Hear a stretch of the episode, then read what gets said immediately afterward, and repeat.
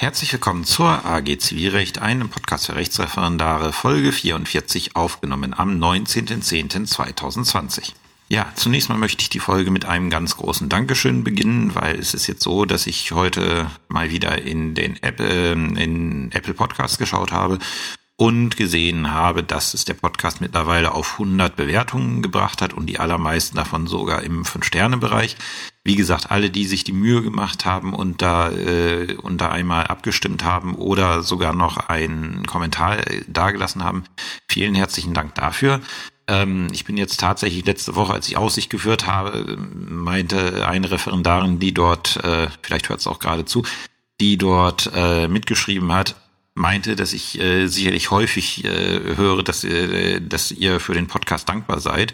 Ja, tatsächlich, das höre ich häufig, aber ich höre es natürlich auch gerne, weil ich, äh, wird sich ja, denke ich, rumgesprochen haben oder wird auch ersichtlich sein, ich verdiene mit der ganzen Geschichte kein Geld. Im Gegenteil, ich zahle noch dafür monatlich, dass ich den, äh, dass ich den Server am Laufen halte. Ähm, und das mache ich gerne, weil erstens ist es mein Hobby, das Ding hier zu betreiben, war auch eine Herausforderung. Und zweitens freut es mich halt immer umso mehr, wenn ich sehe, dass er, dass er tatsächlich gehört wird und auch den Leuten was zu bringen scheint. Ähm, und deswegen dieses Feedback zu bekommen, egal jetzt ob in den Kommentaren äh, bei iTunes oder per Mail, das freut mich immer sehr. Und wer immer mal die Zeit hat, da was äh, sagen zu möchten, äh, sagen zu wollen, ich äh, freue mich da sehr drüber, weil es halt diese ganze Arbeit, die in dem Projekt drin steht, äh, auch wert macht.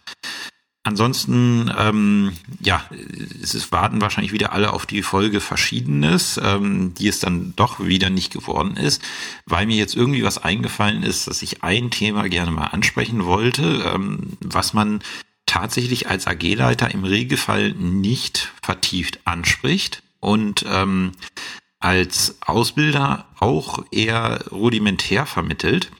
Ähm, was aber so unheimlich wichtig ist, weil äh, es ist ja so, wir bereiten die Leute oder wir sollen die Leute nicht nur aufs Examen, sondern vor allen Dingen auch auf den Berufseinstieg vorbereiten. Und wenn man dann tatsächlich Richter wird und auf einmal dann selber die Arbeit zu machen hat, stellt man fest, wie, wen man, wie wenig man eigentlich gelernt hat. Das ging mir damals genauso und ich war vorher Anwalt. Ich hatte auch eine Ausbilderin, die auf die sogenannte Dezernatsarbeit sehr viel Wert gelegt hat und mich da auch sehr viel machen lassen. Aber so wirklich mal ähm, ein Überblick oder so ein theoretisches Wissen, was dahinter steht, wie man am besten eine Dezernats, also sein eigenes Dezernat angeht, das habe ich nie äh, gelernt und das habe ich mir dann selber erarbeitet durch die, äh, durch die Arbeit in meinem eigenen Dezernat und wann immer ich eigentlich neue Kolleginnen und Kollegen dann da gehabt habe, denen ich was erzählt habe, habe ich denen eigentlich immer versucht, das so ein bisschen zu vermitteln. Und ich habe gedacht, das ist eigentlich mal eine Folge, die noch fehlt. Das ist jetzt nicht so wirklich was, was prüfungsrelevant ist. Also in der Klausur sowieso nicht. Ähm, in der mündlichen Prüfung könnte es mal gefragt werden, aber wofür könntet ihr es gebrauchen? Zum Beispiel, wenn ihr euch um eine Richterstelle als Proberichter bewerbt und ihr sitzt da vor der Auswahlkommission, dann können solche Fragen kommen. Kam auch von mir, wie, wie organisieren Sie, äh, also bei mir, nicht von mir, ich saß noch nie in so einer Kommission auf anderer Seite, aber ich bin zum Beispiel so bestimmte äh, Fragen nach der Dezernatsorganisation bin ich gefragt worden von der Vorsitzenden der Kommission damals. Ähm, und wenn man sich darüber schon mal Gedanken gemacht hat und vielleicht auch damit Erfahrung gemacht hat, äh, ist das noch viel praktischer. Und interessant wird für die, äh, wird die Folge für die Leute, ähm, die ja vielleicht noch als Referendare angefangen haben zuzuhören und mittlerweile schon ihre Ernennungsurkunde bekommen haben oder in Kürze bekommen werden, ähm, weil, weil so, so ein, ja, es sind so einige Tipps so für das Überleben in den ersten Tagen und Wochen, wie man das Ganze am besten angeht. Ähm, und ja, das wollte ich einfach mal machen. Ich weiß nicht, wie lange das Ganze dauert, aber das ist so eine Folge, die will ich nicht mit anderen vermischen.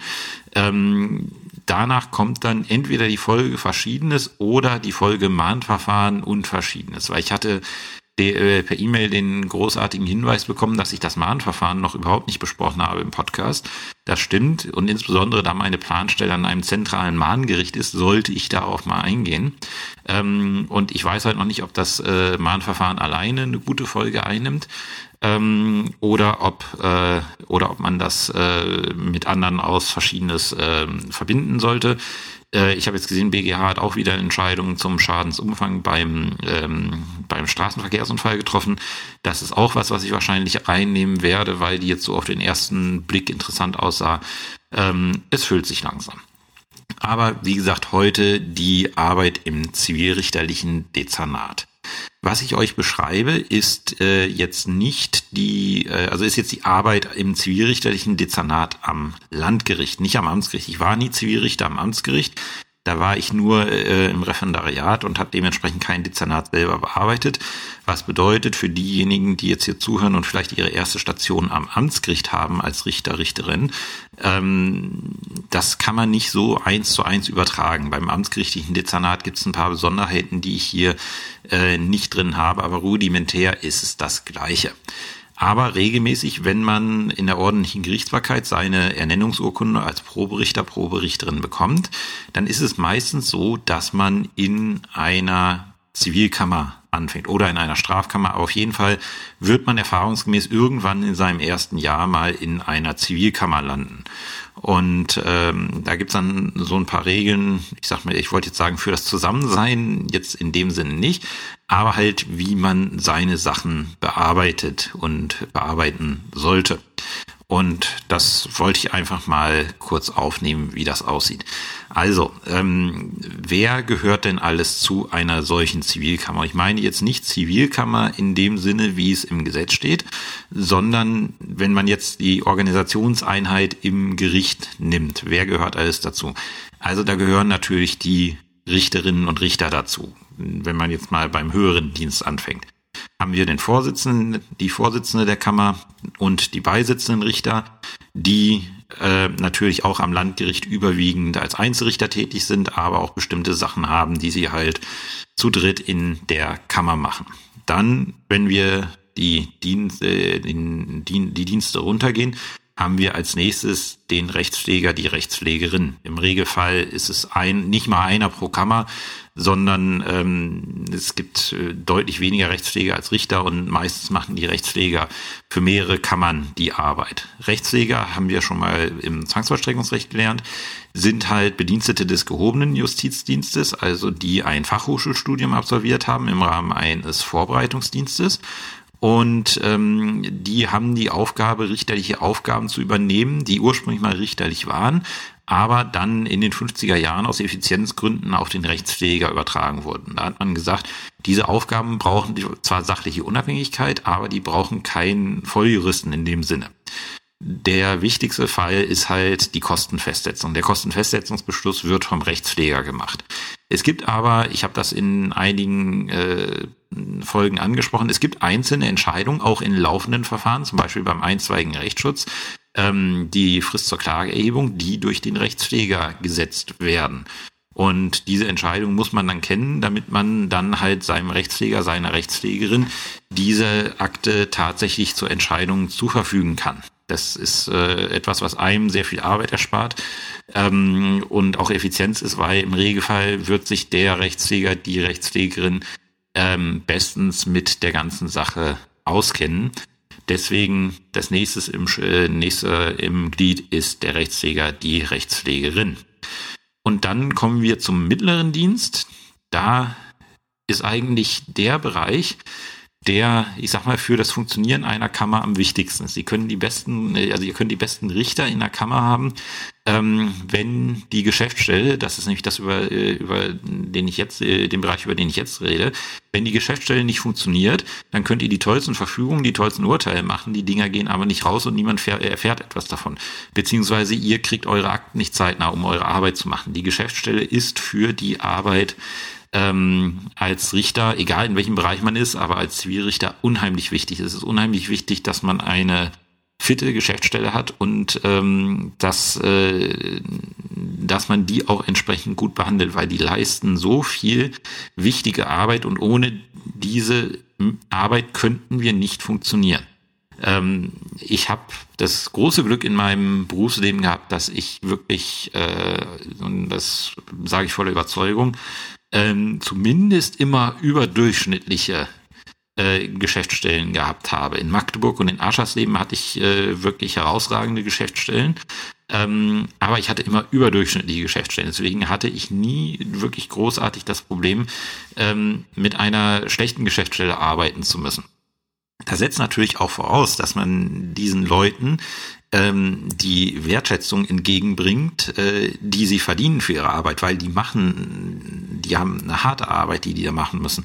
Weil auch bei denen ist teilweise mehr sogar als bei den Richtern gespart worden in den letzten Jahren. Man ist jetzt gerade dabei, das umzukehren.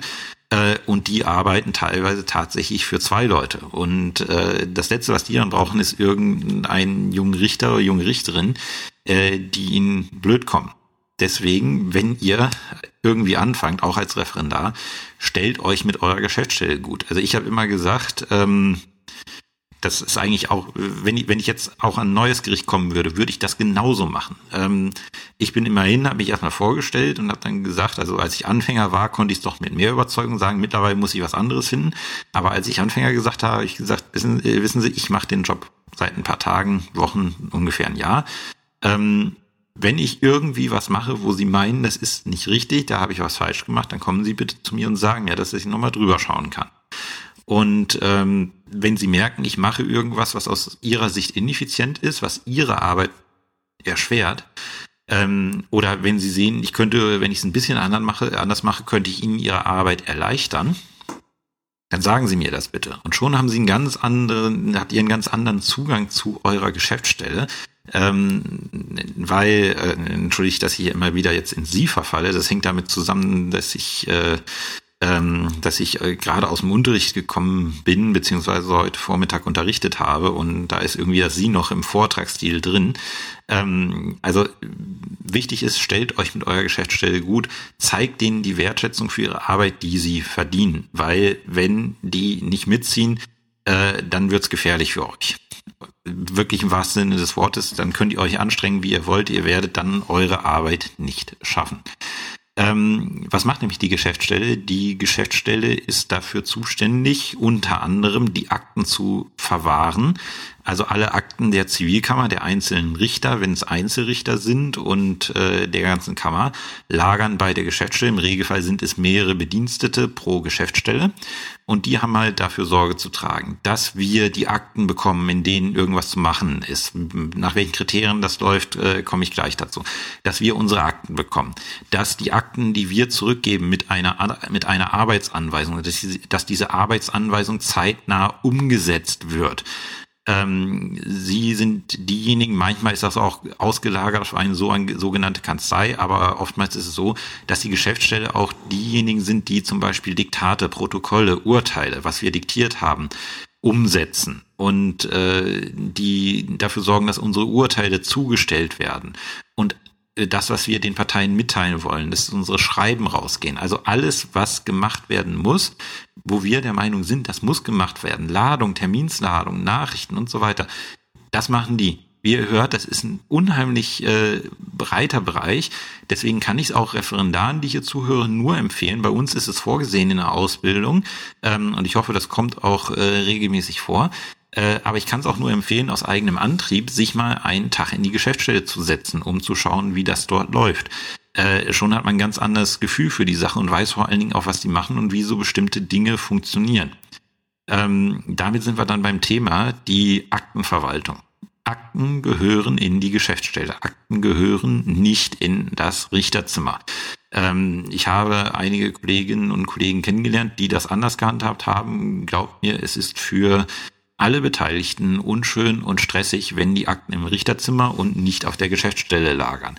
Weil es ist so, wenn eine neue Sache kommt, die landet bei der Eingangsgeschäftsstelle beim Landgericht, die schaut, welche Kammer ist dafür zuständig, gibt es an die Geschäftsstelle der Kammer, die dann eine Akte anlegt, ähm, den ganzen Vorgang registriert. Die Geschäftsstelle hat ein Computerprogramm, bei uns in Sachsen-Anhalt nennt sich das Eureka, in einigen anderen Bundesländern gibt's äh, etwas, das nennt sich Forumstar, das ist dann ein anderes, äh, anderes Programm.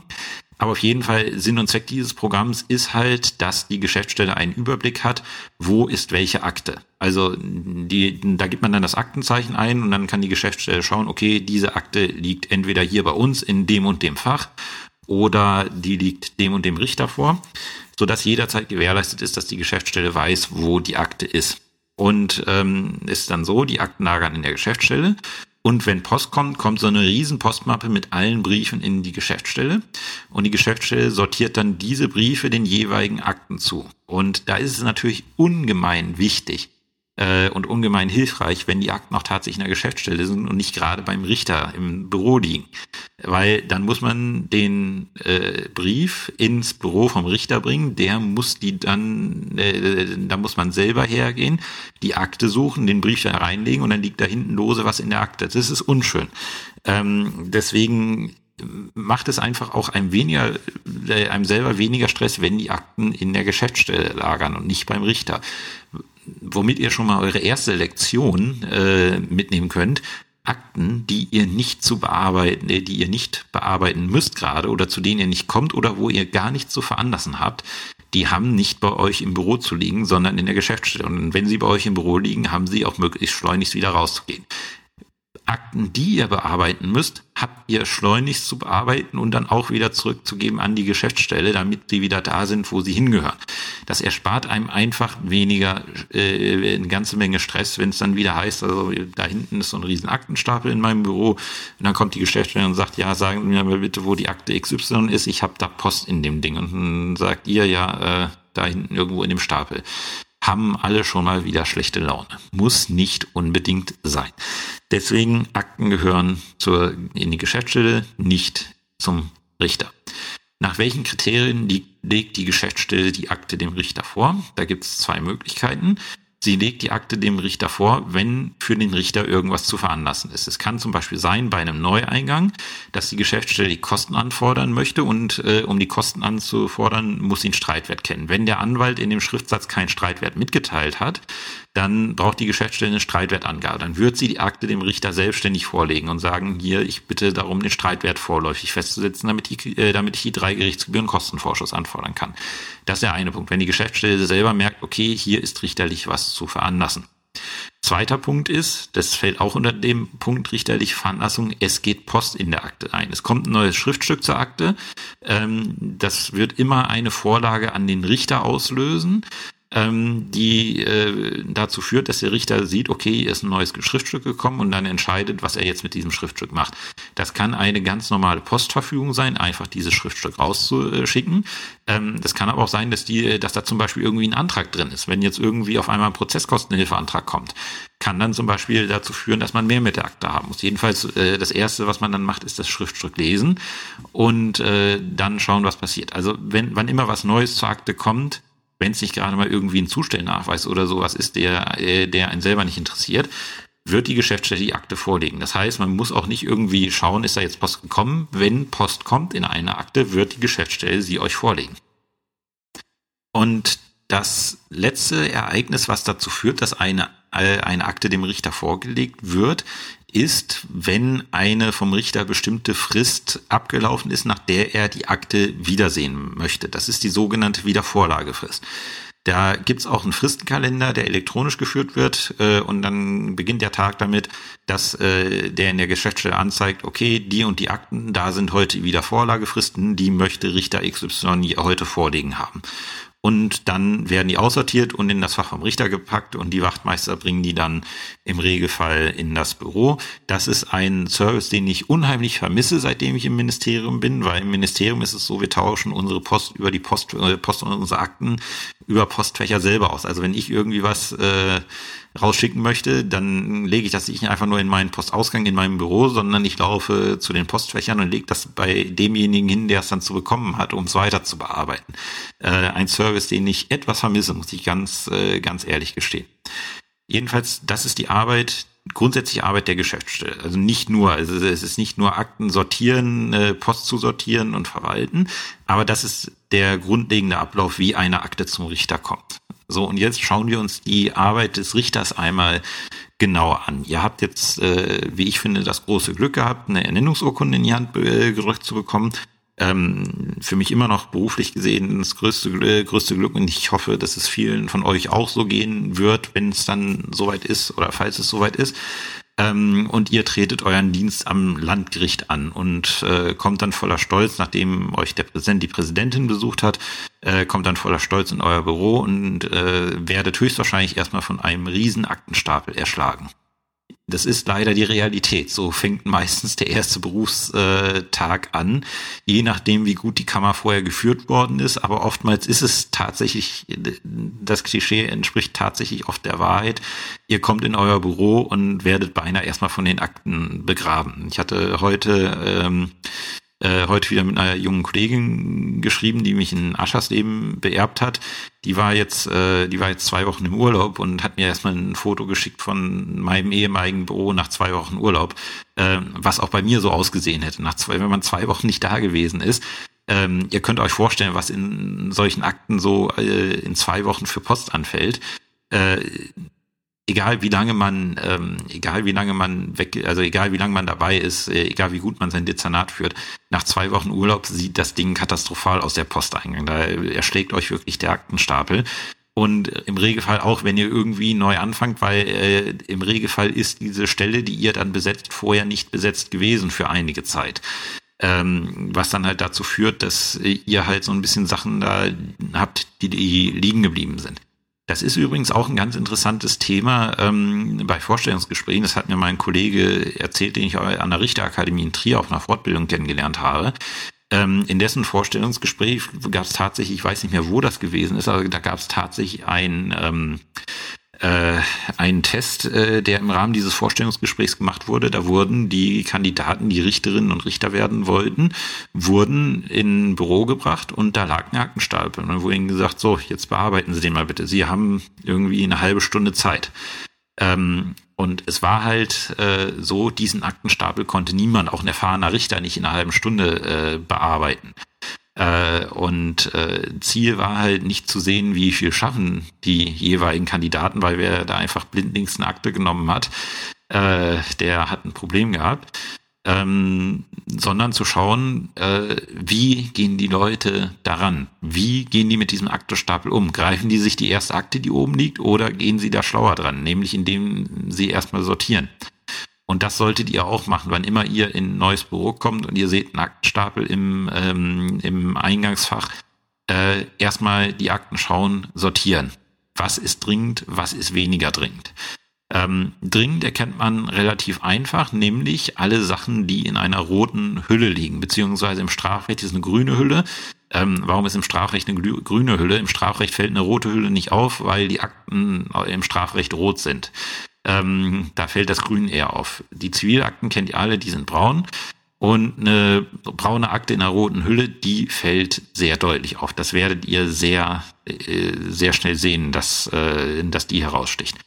Eine rote Hülle bedeutet, irgendwer war der Meinung, dass das Ding eilig ist. Entweder euer Vorgänger, das äh, habe ich zum Beispiel auch verfügt, so bestimmte Sachen, die bei meinem Nachfolger, meiner Nachfolgerin, äh, wenn da Dienstantritt ist, wichtig werden könnten und schnell zu machen sind, die habe ich in Rothülle vorlegen lassen. So, wenn euer Vorgänger äh, gesagt hat, das ist eilig, das solltet ihr euch als erstes anschauen. Oder die Geschäftsstelle meinte, es ist eilig und hat euch das in einer roten Hülle vorgelegt. Das kann sein, dass er irgendwie in zwei Tagen Termin ist und irgendwie ein Zeuge sich gemeldet hat, dass er nicht kann oder irgendwie irg irgendwas ist, irgendwas mit diesem Termin ist. Ähm, rot bedeutet, ihr solltet euch die Sache sofort ansehen. Das sind so die Sachen, die ihr euch äh, sofort ansehen müsst. Und dann muss man sich die Akten ein bisschen genauer anschauen. Und da hilft erstmal der Blick auf den Aktendeckel. Ich kenne jetzt halt nur das Layout vom Aktendeckel hier in äh, Sachsen-Anhalt, in den anderen Bundesländern nicht. Aber es wird rudimentär ähnlich sein. Der Aktendeckel ist so ein kleines Inhaltsverzeichnis für die Akte. Da steht nicht nur drauf, wer irgendwie daran beteiligt ist. Das wird euch, wenn ihr ein neues Dezernat übernehmt, überhaupt noch nichts sagen. Mit der Zeit, ähm, wenn man länger auf dem Dezernat sitzt, ging es zumindest mir, wenn ich den Namen der Parteien gesehen habe, habe ich gleich gesagt, ach, scheiße, die Sache. Oder die Sache. Oder, oh, das ist jetzt interessant, die Sache ähm, weil man dann irgendwie schon so, ein, so eine Assoziation mit der Sache hat, weil man irgendwie schon weiß, grob, was da drin steht, auch wenn nicht in allen Einzelheiten. Jedenfalls die Parteien stehen drauf. Bei uns oben links ist halt eine Termins, äh, äh ein Terminsnachweis. Da werden alle Termine, die in dieser Sache, in dieser Akte anberaumt worden sind, notiert. Das heißt, ich kann sehen, wann steht, erstens steht da ein Termin an, Äh, und zweitens, wann steht er an? Dementsprechend kann ich auch abschätzen, wie dringend ich mir die Akte ansehen muss. Wenn ich irgendwo neu bin und es ist eine Akte, ähm, wo nächste Woche Termin ist, die sollte ich mir Vorakten ansehen, die zum Beispiel noch gar nicht terminiert sind. Weil ähm, ich werde mich wohl irgendwie auf diesen Termin nächste Woche vorbereiten möchten, äh, müssen, wenn ich ihn nicht, äh, wenn ich nicht vorhabe, ihn zu verlegen, was äh, als Probericht immer ganz schlecht ankommt, wenn man einfach, äh, wenn man einfach ohne äh, einen Grund einen Termin verlegt. Dann sind Urteile und Beschlüsse mit Blattzahlen vorne vermerkt. Zum Beispiel kann ich daran sehen, oh, hier ist ein Versäumnisurteil in der Welt. Ähm, und wenn dann irgendwie nach dem Versäumnisurteil was liegt, könnte das irgendwie mal ein Einspruch gegen das Ding sein, vielleicht auch mit einem Antrag auf einstweilige ein, äh, Anordnung, äh, Einstellung der Zwangsvollstreckung. Ähm, dann sollte ich mir die Geschichte auch ausgreifen. Ähm, und zu guter Letzt äh, könnte es auch eine einzweige Verfügung sein, wenn die zum Beispiel nicht in Rothülle vorgelegt wird, was sie eigentlich immer sollten, aber wenn das irgendwie vergessen wird. Ähm, bei uns wird einzweiger Rechtsschutz mit einem roten Stift äh, vorne ne äh, neben dem Aktenzeichen vermerkt. Dann steht daneben EV oder Arrest. EV für einzweige Verfügung. Auch diese Sachen sollte ich mir näher ansehen. Und das erste, was ich halt mache, ich, äh, ich greife mir erstmal die Rothüllen raus, kümmere mich um die Rothüllen, ähm, dann schaue ich äh, und dann fange ich an, die Akten zu sortieren, was ist dringender, was ist nicht so dringend. Ähm, teilweise, wenn ihr am Landgericht sind, könnt ihr auch Beschwerdeentscheidungen da drin haben. Bestimmte Beschwerdeentscheidungen können eilig sein. Zum Beispiel, wenn ihr in der Beschwerdekammer für Betreuungs- und Unterbringungssachen steht. Unterbringungssachen bedeutet, jemand ist seiner Freiheit entzogen äh, wenn er sich dagegen beschwert, weil er nicht einverstanden damit ist, ist das was, das kann nicht bis zum St. Nimmerleinstag liegen bleiben und es sollte auf keinen Fall liegen bleiben, bis er, äh, bis er ohnehin entlassen wurde, weil die Frist abgelaufen ist. Solche Sachen muss man sich sofort ansehen. Und wenn die nicht schon in, in einer Rothülle vorliegen, Betreuungsakten und, äh, und Unterbringungsakten sind grün, die stechen auch heraus. Die sollte man sich auch ansehen. Aber im Regelfall, weil diese Sachen in der Kammer entschieden werden, ähm, wird euch, wenn ihr neu seid, auch euer Vorsitzender bzw. eure Vorsitzenden dezenten Wink mit dem Zaunfall geben, dass diese Akte vielleicht eilig ist. Das bedeutet, es ist auch tatsächlich, was ich jeden Morgen gemacht habe, wenn ich meinen Dienst angetreten habe im Zivildezernat. Jeden Morgen, wenn ich gekommen bin, erstmal Blick in den Posteingang. Was liegt da? Liegt da eine Rothülle? Und wenn mehr liegt, mal schauen, was ist eilig. Es gibt natürlich, gerade wenn man lange in dem Dezernat ist, gibt's der gibt's äh, oftmals morgens kommt man rein, liegt äh, liegen irgendwie drei Akten da drin. Da weiß man, ja gut, also die werde ich mir alle heute noch ansehen können. Äh, in richtig guten Tagen kommt es auch vor, dass keine Akte dran liegt, gerade wenn irgendwie Sommerferien sind äh, oder zwischen den Jahren, weil die Anwälte nicht schreiben. Da kommt es auch manchmal vor, dass man überhaupt nichts bekommt. Äh, ist dann auch schön, kann man sich den Sachen widmen, äh, die wichtig sind. Das ist so das Erste. Man nimmt seinen Zutrag, so nennt sich das, was einem zugetragen wird, ähm, und sortiert den und macht sich da so quasi den Schlachtbahn für den Tag. So, und dann kommt die eigentliche Dezernatsarbeit, die wir machen. Die Dezernatsarbeit ist tatsächlich das, was ich würde mal sagen, vier von fünf Arbeitstagen füllt.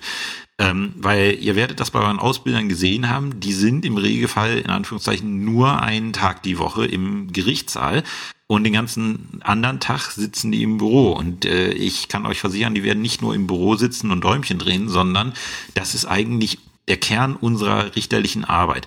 Die Verhandlungen sind richtig und wichtig, um die Sache zu entscheiden und ohne diese äh, und ohne die Verhandlungen können wir sie auch nicht entscheiden. Aber viel wichtiger für den Rechtsstreit und für die richtige Entscheidung des Rechtsstreits ist das, was davor passiert, nämlich die Dezernatsarbeit. In der Dezernatsarbeit machen wir nämlich das, was ihr in der Relation gelernt habt. Ihr habt ja alle gelernt in der Relation. Nicht jede Sache ist entscheidungsreif, nicht jede Sache kommt entscheidungsreif auf die Welt nach, ähm, äh, nach Klage, Klageerwiderung, Replik und Duplik, sondern Entscheidungsreife ist etwas, was durch das Gericht hergestellt werden muss. Und äh, die Dezernatsarbeit ist die Arbeit mit der wir diese Entscheidungsreife herstellen, in der, indem wir den Prozess so vorbereiten, dass wir ihn dann durch eine oder mehrere Verhandlungen entscheiden können. Im Endeffekt ist die Dezernatsarbeit, dass wir sagen, was ist jetzt in dieser Akte zu machen? Und das machen wir in einer Form, das nennt sich Verfügung, werdet ihr alle gesehen haben. Die Verfügung ist eine Arbeitsanweisung an die Geschäftsstelle. Wir sagen als Richter, das hat jetzt mit der Akte zu geschehen, liebe Geschäftsstelle. Und dann geht die Akte in den Abtrag, landet in der Geschäftsstelle, die Geschäftsstelle schlägt die ähm, Verfügung auf und sieht, okay, der Richter möchte jetzt, dass ich das mache. Zum Beispiel, ähm, ich, äh, der Richter möchte, dass er, hat einen Termin bestimmt, er hat in der Verfügung gesagt, Termin zur mündlichen Verhandlungen wird bestimmt auf, hat den Termin bestimmt und hat mir jetzt als Geschäftsstelle gesagt, welche Hinweise er erteilt und ähm, welche Zeugen, welche Parteien er wie geladen haben möchte und wann er die Akte wiedersehen möchte. Das ist eine Verfügung, das ist eine recht lange Verfügung. Äh, gibt auch Verfügungspunkte, die teilweise nur ein oder zwei Verfügungspunkte haben. Zum Beispiel die normale Postverfügung. Da ist Post gekommen von einer Partei, die hat irgendwas geschrieben, steht jetzt nicht wel nichts Weltbewegendes drin. Aber natürlich muss, wenn jetzt der Kläger irgendwas schreibt, der Beklagte das auch bekommen, damit seine Akte auf dem gleichen Stand ist. Und dann liest man das durch, stellt fest, okay, er hat jetzt was geschrieben, ist jetzt nicht wirklich wahnsinnig wichtig, dass ich da irgendwie noch größer drauf reagieren muss. Dann mache ich die Verfügung, die nehme ich, äh, die schreibe ich dann im Regelfall handschriftlich drauf. Verfügung erstens Durchschrift an beklagten Vertreter zur Kenntnis oder zur Stellungnahme binnen. Und dann zweitens wieder Vorlage, ähm, so und so viele Wochen, Tage, was auch immer. Ähm, das äh, ist ein Grundsatz, den ihr euch äh, schon mal merken könnt. Eine Verfügung endet immer mit einer Wiedervorlage. Warum? Das sorgt dafür, dass egal was passiert, die Akte nicht aus dem Blick gerät. Ähm, wenn dann, äh, also man erwartet ja vielleicht noch irgendwie Post und denkt ja, okay, ich werde ja Post bekommen. Ähm, aber wenn jetzt irgendwie ein Anwalt nicht schreibt und dann hat man keine Wiedervorlagefrist verfügt, dann würde die Akte bis zum St. Nimmerleinstag in der Geschäftsstelle liegen. Und ihr könnt euch nicht jede Akte im Dezernat merken, wann ihr die wiedersehen wollt. Und deswegen schreibt ihr euch einfach eine Wiedervorlagefrist rein. Nach dieser Frist kommt die Akte in jedem Fall wieder, auch wenn niemand irgendwas gemacht hat. Äh, und dann kann ich halt schauen, wie ich darauf reagiere, wenn jetzt niemand was gemacht hat. Ähm, wir gehen mal jetzt so ein Lebenszyklus, äh, die, die einzige Ausnahme, Entschuldigung, bevor ich jetzt zum Lebenszyklus der Akte komme, die einzige Ausnahme ist, äh, wenn ihr den schönen äh, Verfügungspunkt habt, weglegen. Weglegen bedeutet, ihr seid, die, die Akte ist fertig, die Akte kann ins Archiv. Dann brauche ich natürlich keine Wiedervorlagefrist, weil eine Akte, die im Archiv ist, ist abgeschlossen, da ist nichts mehr zu bearbeiten äh, und deswegen muss ich sie auch nicht mehr sehen. Im Einzelfall kriegt man auch manchmal wieder archivierte Akten auf den Tisch, ähm, aber das ist dann ein Anstoß von außen, da müsst ihr euch nicht äh, drum kümmern. Was ist so so ein Lebenszyklus von einer Akte? Ähm, das beginnt damit, dass euch die Akte im Regelfall vorgelegt wird mit dem Eingang des Kostenvorschusses. Also ihr wisst ja, drei Gerichtsgebühren werden fällig und die sind eingezahlt und ihr kriegt jetzt eine Klageschrift auf den Tisch und müsst entscheiden, was ist mit dieser Klageschrift zu machen. Ganz logisch, ihr kennt das, zugestellt werden muss sie auf jeden Fall, weil die Zustellung Rechtshängigkeit begründet und da müsst ihr schon eure erste Entscheidung für das Gelingen des Rechtsstreits treffen. Macht ihr einen sogenannten frühen ersten Termin oder ordnet ihr das schriftliche Vorverfahren an? Ihr kennt das Ganze, das ist gesetzlich auch geregelt. Ähm, früher erster Termin bedeutet, ähm, nicht, dass jetzt irgendwie nächste Woche verhandelt wird. Früher erster Termin bedeutet einfach, das Gericht ordnet nicht das schriftliche Vorverfahren an, sondern bestimmt einen Termin. Ein früher erster Termin kann auch ein Termin in anderthalb Jahren sein. Früher erster Termin bedeutet einfach, ihr habt jetzt äh, die Akte neu auf den Tisch bekommen und habt einen Termin bestimmt. Wenn ihr mit Neueingang einer Akte einen Termin bestimmt, ist das ein früher erster Termin. Ähm, wie gesagt, der kann auch anderthalb Jahre in der Zukunft liegen und ist immer noch ein früher erster Termin. Sollte er nicht. Also aus meiner Sicht ist so das ideale, ähm, das ideale, der Termin, ideale Terminsvorlauf bei Neueingängen drei bis vier Monate. Also wenn ihr eine neue Sache bekommt, solltet ihr drei bis vier Monate in der Zukunft einen frühen ersten Termin legen. Ich bin am Landgericht ein unheimlich großer Freund vom frühen ersten Termin. Warum? Den Sinn und Zweck, den das schriftliche Vorverfahren hat. Vielleicht noch kurz zum schriftlichen Vorverfahren. Da ist es so, da gibt es keinen Termin, da wird die Klage zugestellt, verbunden mit der, Auf, äh, mit der Aufforderung, innerhalb einer Notfrist von zwei Wochen Verteidigungsbereitschaft anzuzeigen und innerhalb einer weiteren Frist, die man dann gesondert setzt, ähm, schriftlich auf die Klage zu erwidern. Und wenn man halt, ihr kennt das aus der VU-Konstellation, wenn man halt auf die Verteidigungsanzeige nicht reagiert, er geht Versäumnisurteil und beim Amtsgericht ist es tatsächlich so, da ist die Standardeingangsverfügung das schriftliche Vorverfahren, weil gut ein Drittel der Leute eben nicht auf diese Verteidigungsanzeige reagiert und äh, gut ein Drittel der Verfahren, die man so auf dem Tisch hat, ähm, dann mit der Verteidigungsanzeige und dem äh, anschließenden Versäumnisurteil auch gegessen sind. Äh, deswegen ist das da besonders, besonders beliebt. Ähm, beim Landgericht haben die Leute meistens einen Anwalt und die haben auch schon außergerichtlich korrespondiert. Die Quote von Versäumnisurteilen, die man am Landgericht im schriftlichen Vorverfahren bekommt, die ist äußerst gering. Die wenigsten Verfahren gehen darüber zu Ende. Ähm, und das schriftliche Vorverfahren hat einen entscheidenden Nachteil. Eure Akte wird immens dick. Es wird länger dauern, bis ihr mit der Akte einen Termin gibt. Die Parteien haben mehr Zeit zu schreiben und werden das im Regelfall auch ausnutzen, um mehr zu schreiben. Ähm, und es dauert halt länger, bis ihr die Sache erstmal zu Gesicht bekommt. Und ihr habt nicht wirklich einen Vorteil daraus. Es gibt Konstellationen, in denen das schriftliche Vorverfahren am Landgericht Sinn macht, aber das ist eher die Ausnahme. Ich plädiere ganz stark für den frühen ersten Termin unter Setzung einer Klageerwiderungsfrist in drei bis vier Monaten ab Eingang der Akte. Weil, wenn ihr die drei bis vier Monate ab Eingang der Akte äh, terminiert, dann kriegt ihr in, im Regelfall kriegt ihr noch die Klageerwiderung und meistens auch noch die Replik. Das sind die drei Schriftsätze, die ihr kriegt. Und da die Parteien sehen, oh, hinter der Sache ist Druck, da habe ich ja sehr schnell einen Termin bekommen, kriegt ihr den Sachverhalt eher auf das Wesentliche konzentriert, als ihr in einem schriftlichen Vorverfahren kriegen würdet. Da machen sich die Parteien dann tatsächlich eher, aus meiner Erfahrung, die Mühe konzentriert und effektiv vorzutragen. Und ihr habt dann halt im Endeffekt eine dünnere Akte, in der aber das Gleiche steht, ähm, wie als wenn ihr das schriftliche Vorverfahren gemacht hättet, wo ihr aber wesentlich mehr hättet, ähm, äh, ja, ich sag mal, rausfiltern müssen, weil mehr geschrieben worden wäre. Ähm, und das Schöne ist, äh, ihr setzt ja Fristen, Frist zur Klageerwiderung, Frist, äh, Frist zur Replik. Ähm, und diese, äh, wenn ihr das im schriftlichen Vorverfahren anordnet, dann werdet ihr regelmäßig Terminsverlegungs-, äh, Fristverlängerungsanträge der Anwälte bekommen mit der Begründung, ja, Verzögerung des Rechtsstreits droht nicht, weil das Gericht ja noch nicht terminiert hat. Äh, ja, ist richtig. Ähm, und wie umgeht man das? Indem ich einfach einen Termin, frühen ersten Termin mache, weil dann zieht dieses Argument der Anwälte nicht. Dann droht eine Verzögerung des Rechtsstreits. Ähm, es gibt immer einen Anwalt, der sagt, ja, im, also einen Anwalt hatte ich immer, der, der, gesagt hat, im frühen ersten Termin kann keine Verspätung drin sein, hätte der BGH entschieden.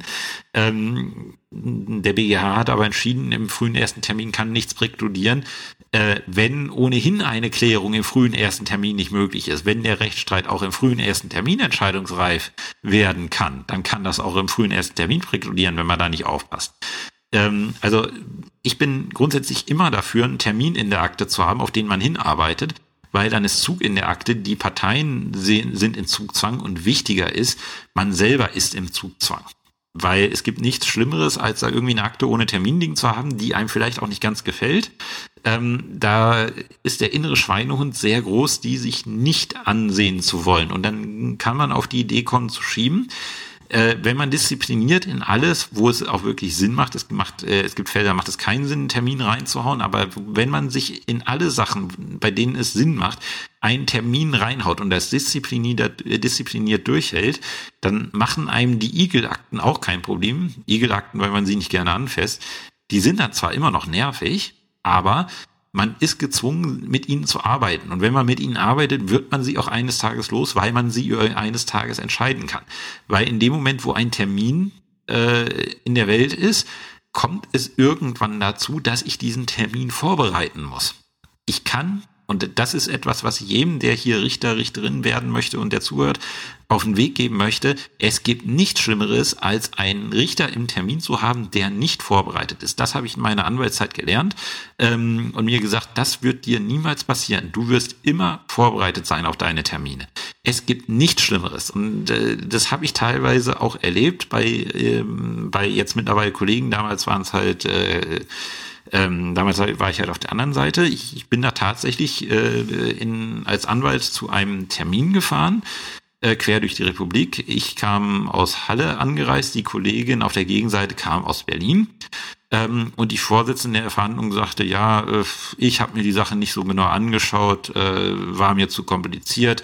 Ähm, ich weiß nicht, äh, wie jetzt hier, äh, wie ich jetzt hier agieren soll. Äh, stellen Sie Anträge und dann sehen wir einen Verkündungstermin, was ich mache solche Termine sind für den Papierkorb, weil Wie wollen Sie mit einem Richter diskutieren? Wie wollen Sie einen Richter von ihr, äh, jetzt bin ich wieder beim Sie, wie wollt ihr einen Richter von eurem ähm, Standpunkt überzeugen, äh, der sich keinen Standpunkt gebildet hat?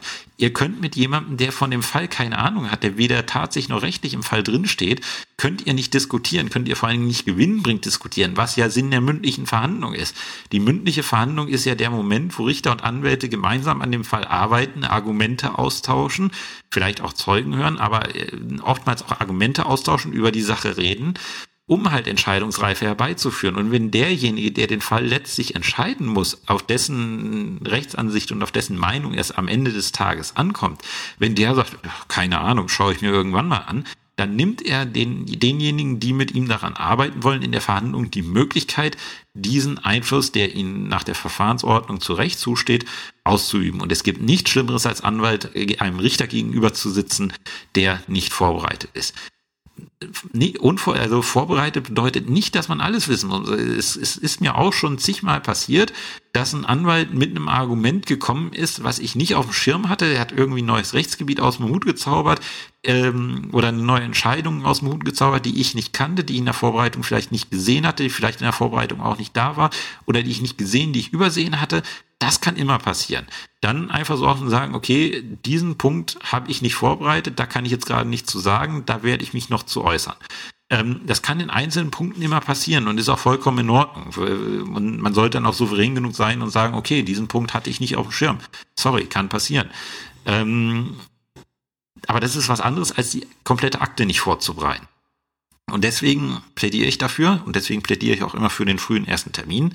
Termin in die Akte, da ist Zug hinter, man ist selber ähm, man ist selber verpflichtet, wenn man ein gewisses Berufsbild hat, was hoffentlich alle haben, die hier zuhören, die Sache dann sich dann auch zu nehmen, vorzubereiten, dann muss man diesen inneren Schweinehund einfach überwinden, weil man nicht unvorbereitet in die Verhandlung gehen möchte. Glaubt mir, das ist wahrscheinlich noch wesentlich unangenehmer. Also wirklich komplett unvorbereitet bin ich noch nie in eine Verhandlung gegangen.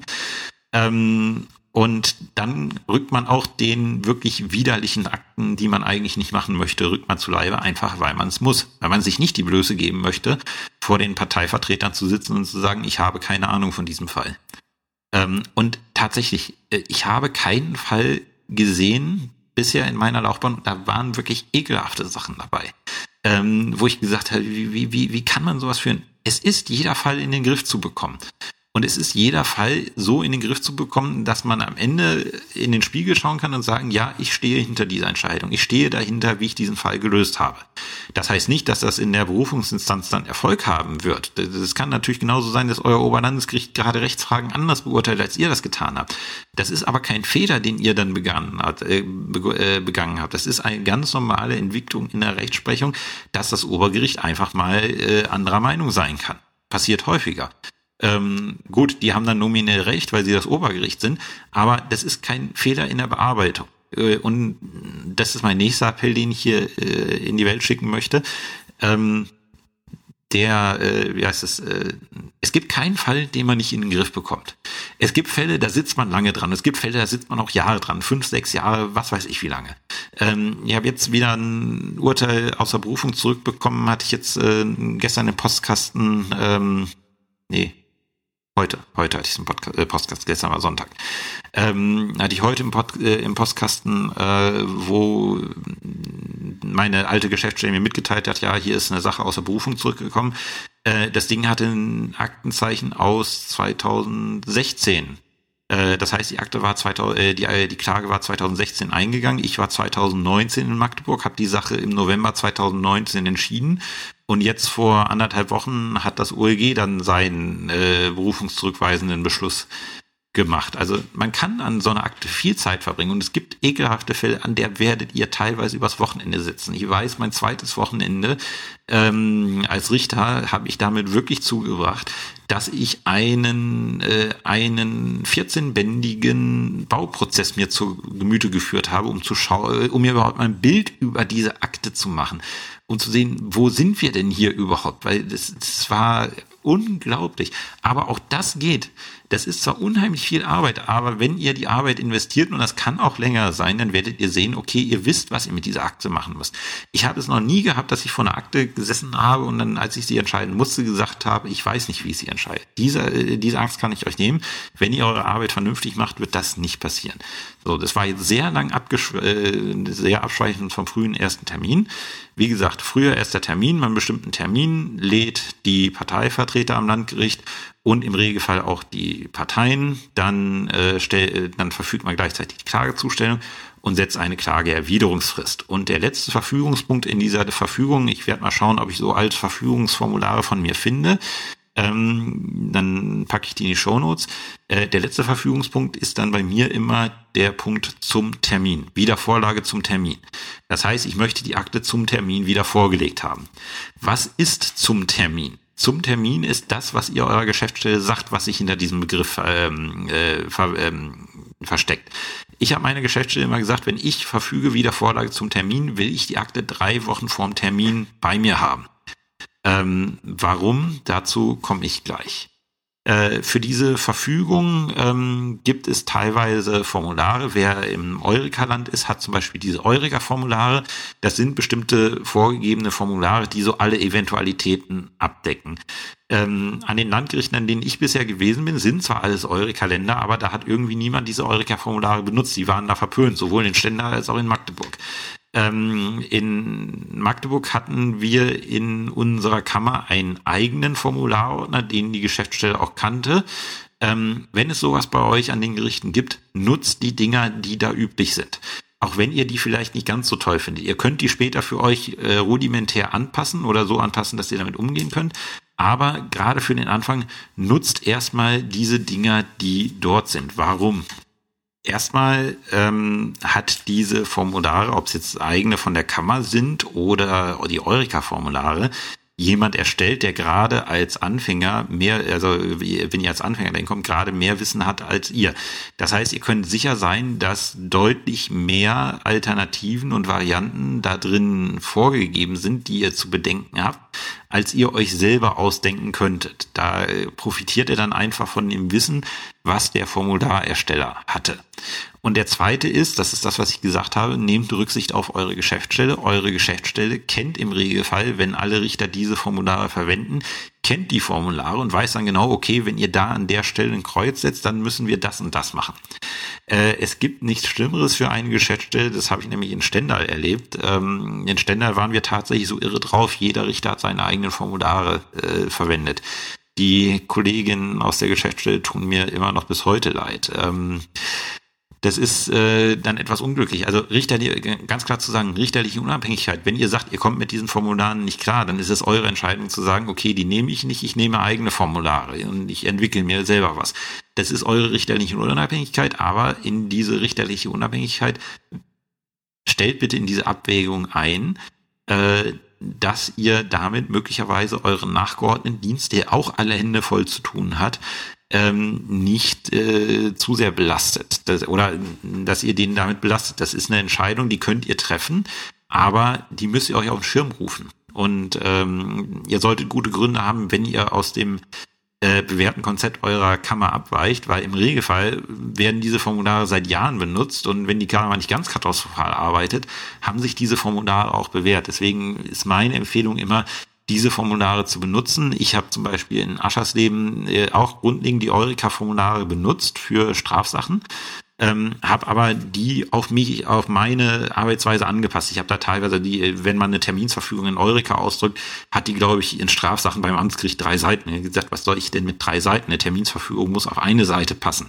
Und da habe ich dann so alles rausgelöscht, wo ich gesagt habe, also das brauchst du vielleicht mal in einem von einer Million Fällen. Das hat damit zu tun, dass ich schon Erfahrung als Strafrichter hatte und es einschätzen konnte. Und dann bin ich halt hergegangen, habe da halt äh, gnadenlos alles rausgelöscht, was ich halt da nicht haben wollte. Ähm, so kann man auch vorgehen. Man kann die Dinge auch äh, rudimentär oder so klein oder groß verändern. Das ist ja nicht in Stein gemeißelt. Es gibt kein Gesetz, was vorschreibt, äh, so und so habt ihr das zu machen. Aber gerade am Anfang ist so eine Formularsammlung, wenn die in eurer Kammer ist, äh, ist eine echte Erleichterung.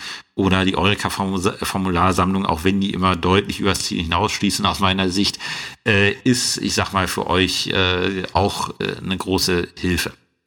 Ähm, ja, wie gesagt, wenn ich dann einen frühen ersten Termin bestimmt habe, werden Schriftsätze zwischen den Parteien ausgetauscht. Die muss ich dann auch den anderen Parteien übermitteln. Ähm, und irgendwann kommt dann der Tag, da ist dann diese Frist zum Termin abgelaufen. Das heißt, ich kriege die Akte drei Wochen vorm Termin vorgelegt. Warum drei Wochen? Ähm, das erste, was ich dann mit der Akte mache, ich lese sie drei Wochen vorm Termin das erste Mal wirklich vertieft. Und das ist dann der Zeitpunkt, wo richtig Arbeit in die Akte investiert wird. Weil ich weiß, ich habe jetzt noch eine Woche Zeit, diese Terminsakten, das nennt sich dann Terminsakte, wenn die zur Frist zum Termin vorgelegt werden, diese Terminsakten mir vorzubereiten. Weil in einer Woche kommen die Akten für den Termin in vier Wochen an. So, ich habe eine Woche Zeit, die vorzubereiten. Und die Vorbereitung, das ist der Punkt, ich habe das, glaube ich, schon mal gesagt hier im Podcast, da muss man als Richter richtig Arbeit reinlegen. Und das ist der Punkt vorher, wenn ihr mit der Akte groß geworden seid, habt ihr die Akte hm, kursorisch gelesen, so das Wichtigste gefiltert, aber halt nicht vertieft und euch schon gar nicht eine größere rechtliche Meinung gebildet teilweise auch gar nicht gelesen. Wenn ich gesehen habe, ich habe ein Dezernat übernommen und sehe, da ist irgendwie in vier Monaten Termin, dann habe ich die Akte noch nicht gelesen. Dann habe ich gesehen, okay, hier ist Post gekommen, die Post sagt mir, es ist nichts weiter zu veranlassen. Ähm, Verfügung, Durchschrift an Gegenseite, zweite wieder vor, zweitens wieder Vorlage zum Termin. Und dann kommt die Akte dann halt drei Wochen vorher und dann fange ich das erste Mal an, sie wirklich zu lesen. Wenn ihr mit der Akte aufgewachsen seid, ist es ein bisschen einfacher, weil dann habt ihr sie schon mal irgendwie kursorisch gelesen. Aber das erste richtige Lesen der Akte findet in der Terminsvorbereitung statt, die bei mir drei Wochen vorher anfängt. Dann lese ich die Akte. Ähm, gerade wenn ihr neu seid, bietet es sich an, auch ein kurzes Votum zu schreiben, also so einen Aktenauszug zu schreiben, wie ihr es erkennt, Blattknicken, äh, was ist streitig, was ist unstreitig und euch für die rechtliche Lösung rudimentäre Notizen zu machen, Rechtsprechung zu recherchieren, alles, was man so macht, um zu schauen, okay, was ist in dieser Akte streitig, was ist unstreitig, was muss ich wie aufklären. Dass ich mir quasi so eine Relation im Kopf mache, dass ich schaue, okay, was ist mit dieser Akte in dieser Verhandlung zu erledigen. Ähm, das ist das Erste, was ich mache. Ich mache quasi nicht ausführlich, aber ich mache quasi im Kopf meine Relation, schaue, ist das Ding möglicherweise sogar schon entscheidungsreif? Wenn ja, ist das schön. Aber im Regelfall komme ich dazu, nein, es ist nicht entscheidungsreif. Und dann werde ich ja irgendwas tun müssen. Die Entscheidungsreife wird ja im Regelfall daran scheitern, äh, dass ich als Gericht äh, entweder Beweis erheben muss oder dass ich einen Hinweis erteilen muss oder dass ich noch was genaueres wissen muss. Ähm, so, und nach der einen Woche habe ich noch zwei Wochen Zeit bis zum Termin. Und in diesen zwei Wochen kann ich unheimlich viel mit der Akte machen. Wenn ich zum Beispiel feststelle, ähm, kommt noch dazu, hatte ich vergessen zu sagen, ich terminiere am Landgericht immer im Stundenrhythmus, wenn ich nicht was Besonderes geplant habe ähm, weil im Stundenrhythmus kriege ich recht viel unter. Ich kann lange mit den Parteien reden, wenn ich das möchte, und lange Vergleichsgespräche führen. Ich kann aber auch eine kürzere Beweisaufnahme da reinsetzen. Zwei bis drei Zeugen kriege ich in einer Stunde unter, je nach Beweisthema. Und dementsprechend kann ich dann sehen, okay, nach der einen Woche weiß ich, was ich jetzt in dieser Verhandlung mit der Akte machen möchte. Und oh Wunder, oh Staunen, ich habe noch zwei Wochen Zeit, äh, sind noch zwei Wochen hin bis zum Termin da kann ich dann alles veranlassen oder sehr viel, nicht alles, aber sehr viel von dem veranlassen, was ich vielleicht noch machen möchte. Stelle ich fest, okay, ich brauche, um den Rechtsstreit zu entscheiden, brauche ich zwei Zeugen. Oh, die kriege ich aber in zwei Wochen geladen. So, ich habe eine Stunde Terminzeit angesetzt. In einer Stunde zwei Zeugen vernehmen, so die mir jetzt nicht, äh, so die mir nicht jetzt größte biochemische Vorgänge erklären müssen oder mir über 200 Punktsachen äh, Beweis äh, bringen sollen ähm, so zwei Zeugen kriegt man eigentlich immer in einer Stunde unter, ohne dass man groß in Probleme kommt. Am Anfang vielleicht nicht, aber mit Erfahrung so. Da kann ich dann schon mal zwei Zeugen laden und dann habe ich die Akte danach entscheidungsreif. Oder ich stelle fest, ich muss einen Hinweis geben, weil die Parteien irgendwie an der Sache vorbeischreiben. Dann gebe ich den Hinweis. Haben die Parteien sich noch, haben die Parteien noch zwei Wochen Zeit, den Hinweis zu lesen, sich darüber Gedanken zu machen und mir in der Verhandlung was dazu zu sagen. Oder ich, oder ich möchte bestimmte Sachen bis zur Verhandlung wissen, dann erteile ich eine Auflage. Das kann ich alles machen. Die Parteien haben noch zwei Wochen darauf zu reagieren. Und in zwei Wochen kann man eigentlich so gut wie fast alles machen, bis auf einen Sachverständigen. Den werde ich in zwei Wochen nicht rankriegen.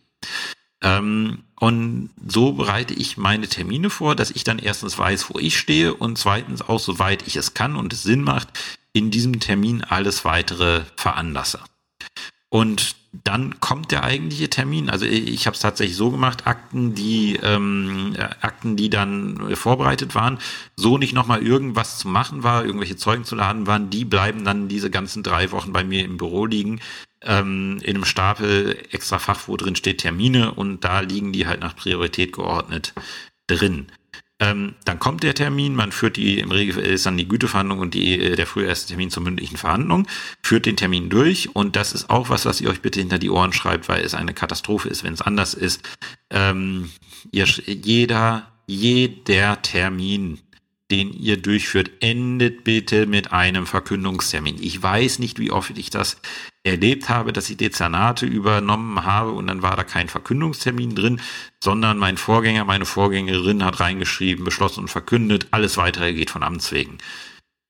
Übersetzung bedeutet, ich mach's nicht mehr, viel Spaß Nachfolger. Ist äh, gegenüber Kollegen so, man zeigt dem Kollegen, der danach kommt, äh, den sprichwörtlichen Mittelfinger. Ähm, macht man nicht. Jeder Termin, den ihr ansetzt und durchführt, endet mit einem Verkündungstermin. Warum? Weil ihr in einem Verkündungstermin alles machen könnt. Ihr müsst nicht im Verkündungstermin ein Urteil verkünden. Ihr könnt auch einen Beweisbeschluss verkünden oder einen Auflagenbeschluss. Ihr könnt alles mit dieser Akte machen. Auf der anderen Seite, wenn ihr keinen Verkündungstermin bestimmt, dann kann man mit der Akte nicht sehr viel machen, weil im Regelfall wird dann euer Nachfolger kommen und wird sagen, ja toll, was soll ich denn jetzt mit dieser Konstellation machen? Äh, der muss dann einen neuen Termin bestimmen, so die Parteien nicht der äh, Entscheidung im schriftlichen Verfahren zustimmen und macht dann einen vollkommen sinnlosen Fünf-Minuten-Termin, nur um sich diesen Verkündungstermin wieder, auf, äh, wieder auf ein, äh, aufs Tableau zu holen, den ihr ihm nicht gegeben habt. Deswegen jeder Termin endet mit einem Verkündungstermin oder das ist die andere Variante. Man sagt in dem ersten Termin gleich, okay, ich brauche hier einen zweiten Termin, weil ich zehn Zeugen laden muss. Die kriege ich an diesem Termin nicht mehr unter und die möchte ich am Block vernehmen. Wir brauchen einen gesonderten Termin für die Beweisaufnahme. Dann bin ich immer hergegangen, habe die Anwälte im Termin gefragt, wann haben sie Zeit? Die haben ihre Kalender gezückt, wir haben einen Termin zusammen ausgemacht und dann habe ich gleich den neuen Termin ins Protokoll diktiert. Ähm, muss man nicht machen, man kann dann auch einen Verkündungstermin machen, Beweisbeschluss verkünden und dann im Beweisbeschluss einen neuen Termin setzen. Äh, aber diese Absprache des Termins in der Verhandlung hat mir äh, hat äh, für mich am meisten Sinn gemacht und hat sich aus meiner Sicht auch bewährt, weil ihr keine Terminsverlegungsanträge von den Anwälten bekommt. Ihr habt das mit denen abgesprochen. Die saßen da drin, die haben in ihre Kalender geschaut und gesagt, ja, können wir so machen ähm, geht halt wesentlich schneller und ich lade die Zeugen dann immer durch sogenannte prozessleitende Verfügung. Und dann mache ich den nächsten Termin, äh, dann im nächsten Termin mache ich wahrscheinlich einen Verkündungstermin und werde die Sache dann entscheiden, wenn es nur auf Zeugen ankommt. Oder hole noch ein Gutachten ein, wenn ich Sachverständigen brauche. Aber die Sache geht dann immer weiter. Und wenn ihr da diszipliniert hinterbleibt, dann werdet ihr jede Akte irgendwann äh, in das Stadium bekommen, dass ihr ein Urteil schreibt. Und wie gesagt, wie ihr ein Urteil schreibt, das habe ich euch schon hier im Podcast äh, erklärt. Äh, rein tatsächlich, äh, wie ihr das macht, ob ihr das jetzt am Computer schreibt oder ihr das diktiert. Ich bin großer Freund von Diktieren, weil ich so äh, ich sage jetzt mal, kreative juristische äh, Schreibarbeit besser leisten kann, wenn ich das ins Diktiergerät spreche, ich die Hände frei habe, ich auch irgendwie im Zimmer rumgehen kann, ich irgendwie auch mit beiden Händen in der Akte blättern kann. Ähm, funktioniert es besser, wenn ich es mit dem Diktiergerät mache, ist halt das Problem, dass wenn ich es mit dem Diktiergerät mache, äh, die Geschäftsstelle es umzusetzen hat, deswegen in dem Sinne sparsam mit dem Diktieren, ähm, nicht, nicht jeden kleinen Miss, äh, kleinen Mist diktieren, der einem einfällt, äh, sondern so kürzere Sachen einfach selber machen. Ähm, das ist so das. Und dann werdet ihr jede Akte entscheiden können. Ähm, noch zum Abschluss, jetzt rede ich schon wieder fast eine Stunde, ähm, noch zum Abschluss ein paar Sachen. Äh, wann mache ich denn das schriftliche Vorverfahren am Landgericht? Das mache ich dann, wenn ich weiß, okay, ich möchte, ich kann die Sache nicht entscheiden, ohne dass ein Sachverständiger sich das angesehen hat. Und ich weiß, dass ich hier gleich einen Sachverständigen ransetzen werde, ohne vorher Zeugen zu vernehmen. Wenn ich weiß, ich werde in dieser Sache auf jeden Fall einen Sachverständigen äh, brauchen. Und den brauche ich auch, ohne vorher Zeugen gehört zu haben. Dann werde ich das schriftliche Vorverfahren anordnen und gleich im schriftlichen Vorverfahren darauf hinweisen, dass ich beabsichtige, einen äh, vorterminlichen Beweisbeschluss nach 358a ZBO einzuholen. So haben wir das auch immer in meiner Kammer gemacht, in der Arzthaftungskammer, in Arzthaftungssachen. Ähm, da gab es immer schriftliches Vorverfahren, dann sind so Schriftsätze bis zur Replik, Duplik ausgetauscht worden. Und dann hat sich der Berichterstatter hingesetzt und hat äh, gesagt, okay, an, über die und die Punkte müssen wir jetzt Beweis erheben. Da kommt jetzt der Sachverständige dran und der schaut, ob das ein äh, äh, Kunstfehler gewesen ist oder nicht. Das ist der einzige Fall, wo ich tatsächlich das schriftliche Vorverfahren ansetze. Oder wenn ich der Meinung bin, es kommt tatsächlich ein Versäumnisurteil bei rum. Das kann manchmal sehr sein, die Akten schreien es euch entgegen ähm, dann auch das schriftliche Vorverfahren anordnen, vorausgesetzt ihr habt eine schlüssige Klage. Ansonsten, wie gehe ich in der Zwischenzeit mit Akten um? Weil, äh, was ich euch jetzt geschildert habe, ist der Idealfall. Ihr kommt in ein neues Dezernat, ihr wachst mit dem Dezernat äh, und ihr kennt eure Akten, da kommt ihr hin. Aber das Problem ist, wenn ein neues Dezernat kommt, dauert das so sechs, sieben, acht, neun Monate. Ähm, in der Zwischenzeit werdet ihr Akten vorgelegt bekommen, die ihr nicht kennt. Ähm, und das Wichtigste ist, wir schlagen die Akte immer hinten im letzten Band am Lesezeichen auf und schauen, was ist da gerade, was, warum wird uns die Akte vorgelegt, was müssen wir uns anschauen. Und tatsächlich in 85 Prozent der Fälle ist es eine einfache Postverfügung. Da ist ein Schriftsatz bekommen, gekommen, den müsst ihr euch natürlich durchlesen. Ihr müsst ihn nicht unbedingt äh, jetzt verstehen, weil ihr den Rest der Akte nicht kennt. Ähm, aber ihr müsst schauen, und das könnt ihr dann noch sehr schnell, ihr müsst einschätzen können, muss ich auf diesen Schriftsatz jetzt unbedingt was veranlassen, außer dass er rausgeschickt werden muss. Ähm, wenn zum Beispiel bestimmte Anträge drin sind, die ihr bescheiden müsst, das werden die Anwälte euch dann sehr deutlich machen, indem sie es fest, äh, fett drucken, äh, dann müsst ihr euch Gedanken machen, muss ich diesen Antrag jetzt sofort bescheiden oder kann er liegen bleiben? Im Regelfall, wenn da einfach nur ein normaler Schriftsatz drin ist, Verfügung erstens Durchschrift an, vor allen Dingen, wenn ein Termin drauf ist in der Akte, äh, Durchschrift an, so und so, zweitens wieder Vorlage zum Termin. Dann habt ihr nur diesen einen Schriftsatz gelesen, aber das ist in Ordnung, weil wirklich lesen müsst ihr die Akte erst zum Termin. Gut, jetzt kann es euch aber auch passieren, dass ihr so die 15% der Fälle habt, wo doch irgendwie ein bisschen was zu machen ist. Ähm, dann müsst ihr halt schauen, dass ihr euch die Akte so weit drauf schafft, äh, dass ihr äh, da das machen könnt, was ihr machen müsst. Ähm, wenn da irgendwelche Anträge gestellt werden, müsst ihr halt schauen, okay, was sind das für Anträge? Und dann müsst ihr euch die Akte so weit durchlesen, ähm, meistens reicht da ein kursorisches äh, drüberlesen, dass ihr euch klar machen könnt, okay, das, äh, darum geht's und jetzt kann ich über diesen Antrag, der jetzt halt sofort entschieden werden muss, entscheiden. Wenn ihr das zum Beispiel habt, ihr habt irgendwie eine Akte, so ein riesiges Gürteltier vorgelegt bekommen, Gürteltier, weil es mehrere Bänder hat und mit dem Gürtel zusammengehalten wird. Ähm, ihr habt so ein riesiges Gürteltier bekommen, ihr seht, da ist kein Termin drauf und ihr kommt einfach nicht dazu, da reinzusteigen was passieren kann. Ihr habt einfach gerade vor lauter anderen Akten den Kopf nicht frei, euch vertieft mit der Akte auseinanderzusetzen. Äh, gerade in der Anfangszeit wird das eine Akte sein, die man tatsächlich am Wochenende mit nach Hause nimmt und tatsächlich am Wochenende einfach mal liest, um zu schauen, worum geht's denn tatsächlich, weil man beim Stress im Alltag nicht dazu kommt, äh, sich die Akte anzusehen. Ähm, glaubt mir, das wird am Anfang häufig der Fall sein, dass ihr da länger am Wochenende auch äh, zu Hause mit Akten sitzt. Also ich glaube, die ersten drei, vier Monate habe ich immer mindestens eine Akte am Wochenende mitgenommen. Mit der steigenden Erfahrung und der Routine wird das weniger, äh, bis es dann so, ich sag mal, am Ende des, ich sag mal so am Ende von acht bis neun Monaten, je nach Neigung kann es auch mal ein Jahr dauern, je nach Belastung im Dezernat kann es auch mal ein Jahr dauern, aber nach eurem ersten Jahr spätestens macht ihr das nicht mehr. Also ich, äh, ich nehme zum Beispiel seit geraumer Zeit keine Arbeit mehr mit nach Hause am Wochenende. Ähm, ausnahmsweise vielleicht mal, wenn mich eine Akte wirklich vertieft interessiert und ich sage, okay, damit möchte ich mich jetzt mal so wirklich tiefgehend auseinandersetzen. Die Akte ist es wert, dass ich mir äh, die am Wochenende ansehe. Ihr habt ja vielleicht schon am, anhand des Podcasts gemerkt, dass äh, Jura auch so ein bisschen mein Hobby ist. Ähm, und deswegen empfinde ich das auch teilweise nicht schlimm, dann Akten, die ich als interessant empfinde, auch am Wochenende äh, mit nach Hause zu nehmen. Seitdem ich AG-Leiter bin, mache ich es eigentlich nicht mehr, weil irgendwie immer Korrekturarbeiten für mich äh, am Wochenende da liegen, entweder für die Arbeitsgemeinschaft oder irgendwelche Examensklausur oder beides gleichzeitig, kommt auch gern mal vor. Ähm, aber wie gesagt, äh, wenn das der Fall ist, ihr habt da so ein Gürteltier und ihr wisst, okay, ich komme einfach im Moment nicht dazu. Es ist zu viel anderes zu tun, zu viel, was vorrangiger ist. Dann schnappt ihr euch diese Akte, schrei, äh, schlagt die hinten auf und, schrei, äh, und schreibt da rein, Verfügung wieder Vorlage und dann eine, zwei oder drei Wochen. Das ist die sogenannte Schiebeverfügung. Schiebeverfügung deswegen, weil die Akte aus einem Schimmer, Zimmer geschoben wird, Sie ist weg. Das hat für euch den Vorteil, sie ist einmal psychologisch weg. Sie liegt da nicht immer irgendwie in eurem Blickfeld und ihr kriegt schlechte Laune, wenn ihr euer Büro betretet, sondern sie ist weg. Sie liegt in der Geschäftsstelle warm und trocken.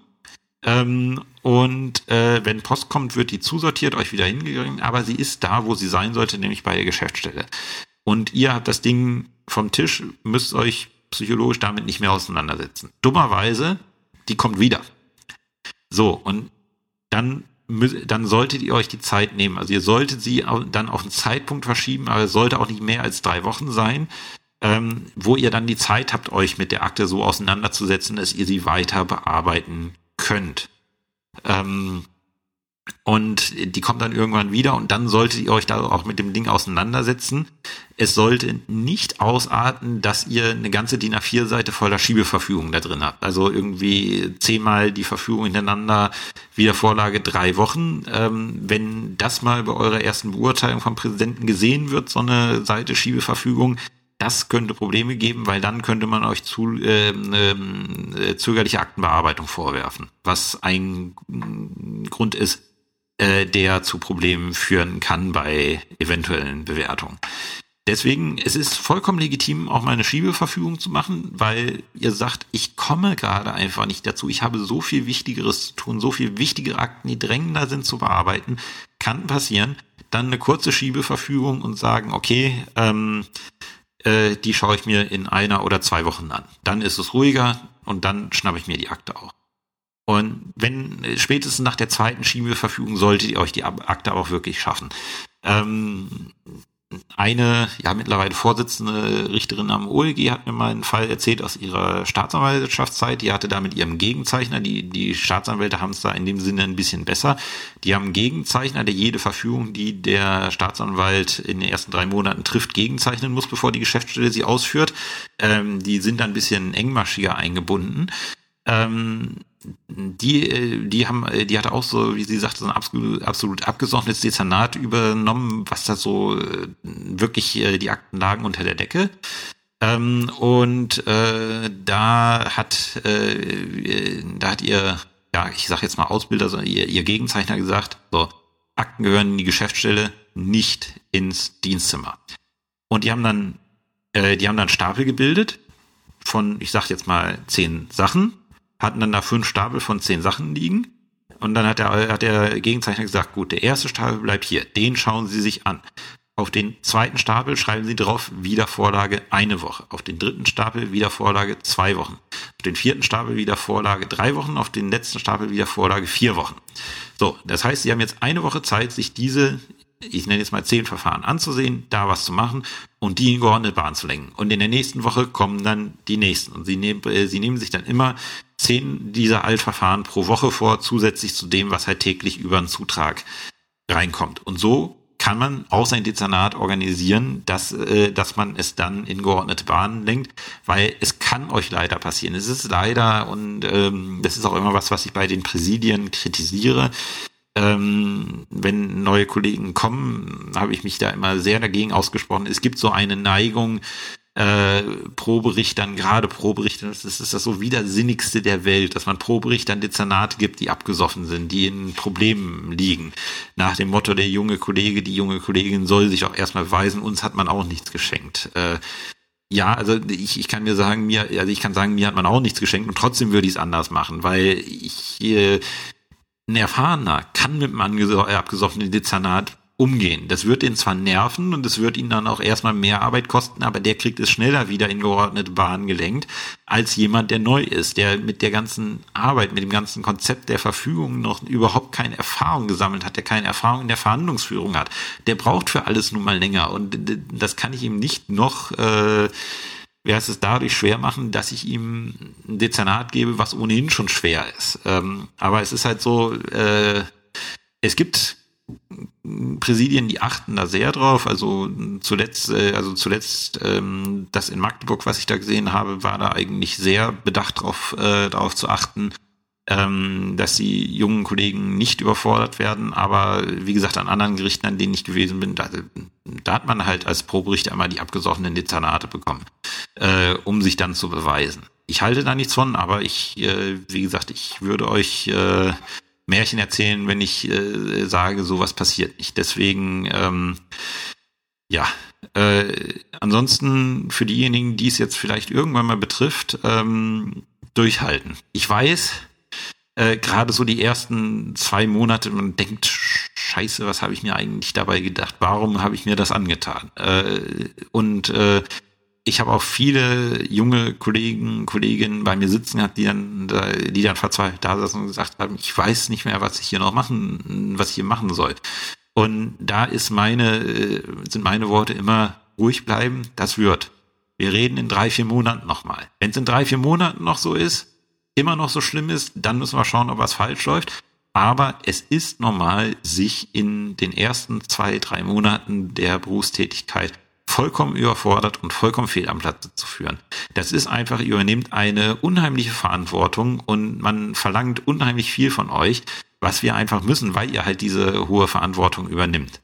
Ähm, und wir können halt niemandem von den Parteien sagen, ja, äh, sorry, dass das jetzt mit dem Urteil nicht so hingehauen hat, war nur ein Proberichter. Nein, auch ein Proberichter muss genauso richtige Urteile und richtige Entscheidungen abliefern, wie es jeder Richter muss. Und äh, das Problem ist halt, ihr habt noch nicht die Routine, die wir haben, die schon ein paar Jahre dabei sind. Deswegen äh, macht sich das oftmals in Panik breit mein Tipp an alle, die es betrifft, die hier vielleicht gerade zuhören oder die vorhaben, das zu machen, ja, es ist schlimm am Anfang.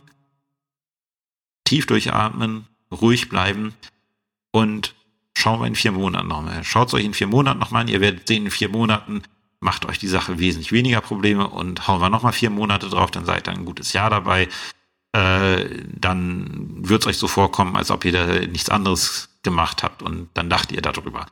Ähm, das ist so das, was ich so zur richterlichen Dezernatsarbeit oder allgemein zur äh, richterlichen Tätigkeit so erzählen kann. Ähm, ich hoffe, das war jetzt so mal eine Folge der anderen Art, wie ihr gesehen habt. Ich äh, habe keine Kapitel gemacht, weil das irgendwie zusammengehört.